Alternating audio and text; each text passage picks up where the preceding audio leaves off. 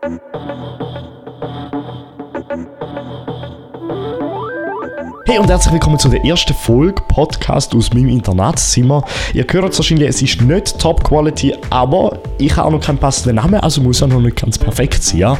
Kurz zusammengefasst, ich werde innerhalb von kürzester Zeit, Maximum 15 Minuten, über Themen reden, die mich gerade voll beschäftigen und ich darum irgendwie mich vor die Kamera setze, beziehungsweise vor das Mikrofon. You know. Die heutigen Themen sind zuerst mal die lang erwartete Meinung von mir zum ganzen YouTube-Partnerprogramm aufkündigen von kleineren YouTubern und was, wie bin ich betroffen, verliere ich Geld, verliere ich auch Aufmerksamkeit und wie gehe ich damit um. Und das zweite Thema, wir schauen zusammen jetzt mit den 1000 Abonnenten bisschen in die Zukunft und schauen, was kommt auf uns alle zu. Es freut mich, dass ihr mit dabei seid und dann können wir gerade starten.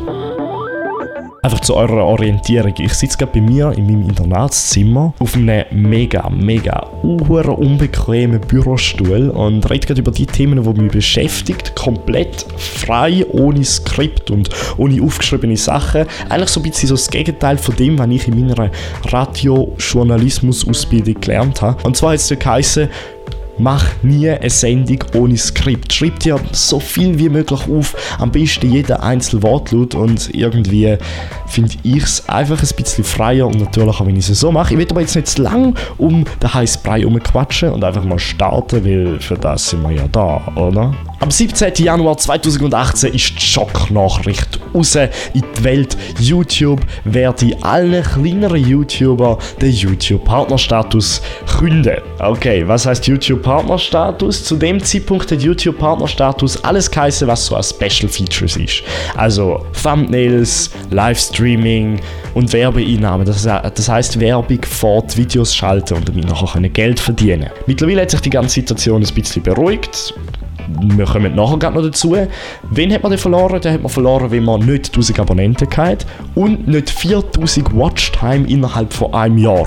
Diese 1000 Abonnenten werden jetzt wahrscheinlich für die meisten Leute nicht so eine Sache sein, auch für mich nicht, aber die 4000 Stunden Watchtime ist krass. Stellt euch vor, ich lade meistens pro Woche ein Video bis zwei Videos an 4 Minuten nur. Und ich habe innerhalb vom letzten Jahr noch 1600 Stunden Watchtime gemacht.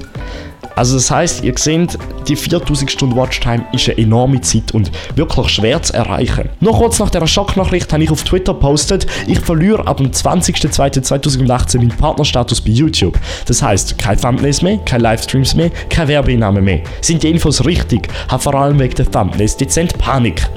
Kurz darauf hat mich dann auch jemand korrigiert und hat gesagt, ich glaube, Thumbnails haben nichts mit dem Partner zu tun. Das habe ich früher auch schon gemacht, wo man in der Schweiz noch nicht einmal Partner können werden Und kurz darauf habe ich dann ein bisschen Recherche gemacht und auf dem offiziellen YouTube Creators Twitter Account folgende Nachricht gefunden. Kurz zusammengefasst steht dort so viel wie du brauchst keinen YouTube-Partnerstatus, um Thumbnails und Livestreaming und andere Features können zu nutzen. Und da ist für mich so ein bisschen der Punkt erreicht, wo ich sagen muss, okay, ich glaube, die ganzen Änderungen, die da YouTube vornimmt, ist glaube gar nicht so schlecht. Aber holen wir doch nochmal kurz aus. Wieso macht YouTube überhaupt so Richtlinien? Wieso müssen sich kleinere YouTuber benachteiligen? Der Grund dafür findet sich etwa vor einem Jahr bei YouTube selber. Und zwar hat YouTube früher noch nicht so wahnsinnig geschaut, auf vor welche Videos das Werbung geschaltet worden ist für ihren Werbepartner. Das sind natürlich die Werbepartner irgendwann nicht so geil gefunden und das Ganze war etwa vor einem Jahr, gewesen, wo sie irgendwann gesagt haben, nein, wir steigen bei euch aus, sonst werden unsere Werbungen von irgendwelchen rassistischen oder terroristischen Videos geschaltet halten. Und da hat YouTube auf das Mal gefunden, hm, vielleicht ist es doch noch intelligent, wenn wir uns so, ein bisschen was überlegen. Und es sind Groups gegründet worden, es sind Gruppen gegründet worden, die sich so ein bisschen dieser Thematik angenommen haben. Und als Resultat von diesen Arbeitsgruppen ist eben die Partnerstatus von YouTube Kürzung. YouTube überlegt sich jetzt halt, dass man den Leuten das Geld wegnimmt, Werbeeinnahmen wegnimmt, wo nicht konstant Content produzieren und nicht eigenen Produ Content produzieren, so ein bisschen, so nach dem Motto, ein Re-Upload-Kanal, ja, kann weniger Geld machen, weil der muss erst mal 4000 ähm, Stunden Watchtime haben und das ist relativ schwierig zu erreichen, plus 1000 Abonnenten und für einen Re-Upload-Kanal also schwierig zu erreichen. Das macht ja auch soweit alles Sinn und Ähm, soviel ich weiß, wird am 20.02., das ist ja jetzt dann bald, ein bisschen weniger wie in einem Monat, ich bin gespannt, was denn passiert, aber soviel ich im Moment weiß, werden also nur die Werbeeinnahmen in dem Moment gestrichen, das heißt so Kanäle, so Kanäle können einfach Geld mehr verdienen. Meiner Meinung nach ist das gar nicht so eine schlechte Sache. Es ist für YouTube wieder die Möglichkeit, sich ja, so ein bisschen das Zepter wieder in die Hand nehmen, wieder ein bisschen sagen, wo geht und ähm, ich finde, ja, find, das muss YouTube eigentlich auch gelassen werden und so soll YouTube eigentlich auch unbedingt handeln. Das Problem ist natürlich für mich jetzt, weil ich die 4000 Stunden Watchtime nicht erreiche, werde ich keine Werbeeinnahmen mehr machen können mit YouTube mit YouTube eigener Werbung. Das heißt jetzt nicht, dass ich auf einmal irgendwelche Zusammenarbeiten aufkünde, nein, wirklich nicht, sondern ich habe einfach kein Geld mehr verdienen mit der Werbeeinnahmen. Aber das ist auch nicht schlimm. Ich kann euch direkt sagen, ich habe im letzten Monat, im Dezember, wo eigentlich ein Werbeeinnahme effizienter und wichtiger Monat ist, nur knapp 4 Dollar umgesetzt mit der Werbeeinnahme von YouTube selber und dementsprechend wird mich das auch nicht wahnsinnig kratzen.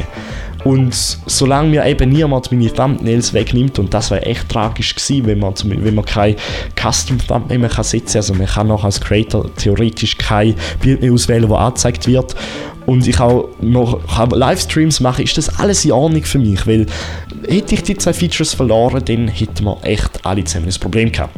Fassen wir also zusammen, YouTube versucht jetzt langsam wieder ein bisschen Macht über, zu übernehmen auf der eigenen Plattform, was absolut Sinn macht, was ich YouTube auch immer werde unterstützen und ich verliere abgesehen von den 4 Dollar absolut nichts. Also eine riesen Panik um nichts. Mittlerweile hat sich auch ähm, alles ein bisschen beruhigt. Ich nehme gerade die Folge im, am 31.01. auf. Also ja, die ganze Situation hat sich beruhigt. Und trotzdem habe ich euch da noch mal kurz meine Gedanken zu dieser Sache mitteilen, weil irgendwie hat es das Thema nicht in Swiss News geschafft, weil es einfach andere relevante Themen hat. Gut, wir kommen zum Thema Nummer 2. Hey, mir freut es, dass ihr immer noch dabei seid. Hure cool. Ähm, schreibt mal irgendwas unter den Kommentaren, wenn ihr immer noch dabei seid und sagt irgendwie so etwas wie Hey, Noah, Bratwurst ohne Senf. Das würde mich freuen. Und jetzt kommen wir zu der Zukunft von meinem Kanal. Vor ein paar Wochen habe ich meine 1000 Abonnenten erreicht. Ich glaube es immer noch nicht so ganz. Es ist für mich irgendwie eine Wahnsinnszahl. Ja, die 1000 Abonnenten sind eigentlich so wirklich immer so ein bisschen mein Ziel gewesen. Mir ist immer mehr oder weniger egal gewesen, wenn das die 1000 Abonnenten erreicht. Mir ist egal gewesen, wie viele Klicks meine Videos überkommen. Das Einzige, was für mich zählt hat, ist dass ich eine coole Community habe und dass ich irgendwann mit dieser coolen Community die 1000 Abonnenten erreiche. Also das heißt, dass ich 1000 Leute finde, die so ein bisschen die gleiche Meinung teilen, die so ein bisschen die gleichen Interessen teilen wie ich. Und die zusammen auf meinem Kanal zu binden, ist so meine Traumvorstellung gewesen. Und ich will jetzt mal ganz böse behaupten, das habe ich eigentlich mittlerweile erreicht. Das hat ein bisschen länger gedauert, wie ich ursprünglich geplant habe. Hm. Aber äh, ja, es ist jetzt so weit und das freut mich uhren. Es ist jetzt ein bisschen schade, weil ganz ehrlich, jetzt mal Real Talk, was ist mein erstes Ziel jetzt? 10.000 Abonnenten. Sehr unwahrscheinlich. Die nächsten 1.000 Abonnenten, ja, pff, ist auch nicht so spektakulär.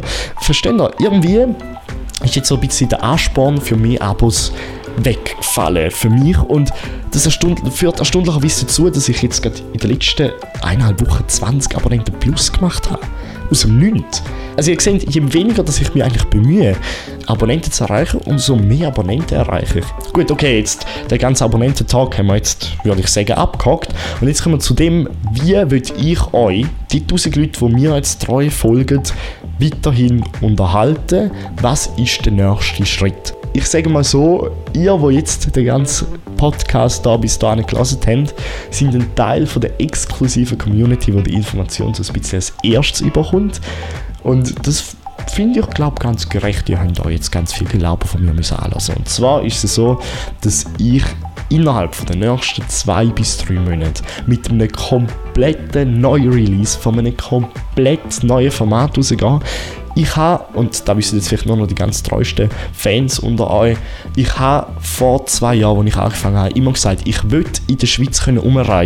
Ich will andere Leute können treffen in der Schweiz. Egal wie, ich will das euch bieten.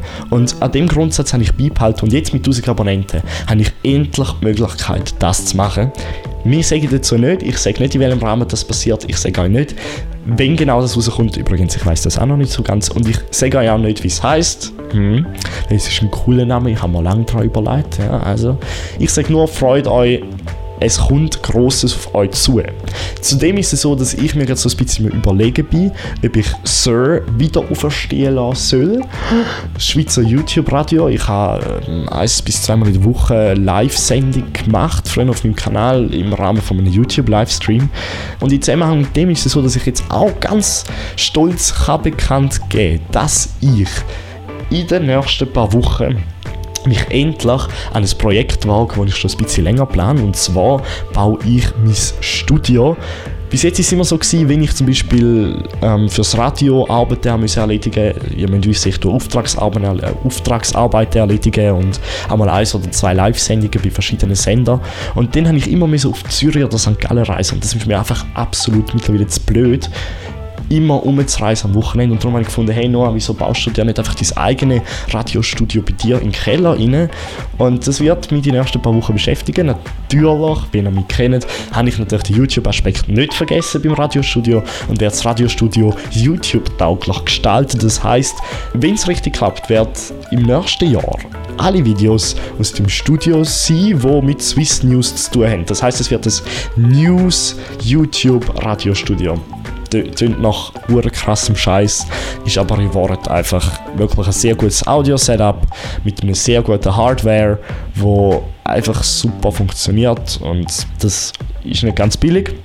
Aber meiner Meinung nach lohnt sich die Investition auf jeden Fall. Solltet ihr da draußen Experten sein in Studiotechnik, in Livestream-Technik, in Computer-Hardware, schreibt mir dringend mal irgendwo per E-Mail, per Twitter, wie auch immer, weil ich brauche euch. Ich bin da so ein bisschen auf, sagen wir mal, unsicheren Boden für mich, weil ich einfach so in dem technischen Bereich Mühe habe. Wirklich Mühe habe, daraus zu kommen und das wirklich korrekt zu verstehen please help me. Weil ihr profitiert am Schluss auch davon, wenn mein Setup wirklich funktioniert. Weil, wenn Hardware funktioniert, und das ist ja auch der Sinn von der Sache, und es für mich auch möglichst einfach und simpel ist und verständlich ist, dann kann ich auch mehr Ressourcen investieren in coole Content produzieren, regelmäßig Content produzieren. Wow, das wäre so ein bisschen die erste Folge von dem Ich probiere mal ein bisschen aus, wie das rauskommt, Podcast, ohne Namen, weil ich mir noch einen coolen Namen überlegen. Namensvorschläge sind natürlich auch herzlich willkommen. Ähm, ja, schön, dass ihr dran bleiben. Ich hoffe, man hört sich beim nächsten Mal. Ich habe mir so ein bisschen meine Gedanken können vom Herz reden Also dementsprechend hat es es schon gebracht. Bis dann, habt noch eine schöne Woche. Ich hoffe, man hört sich bald wieder. Tschüss.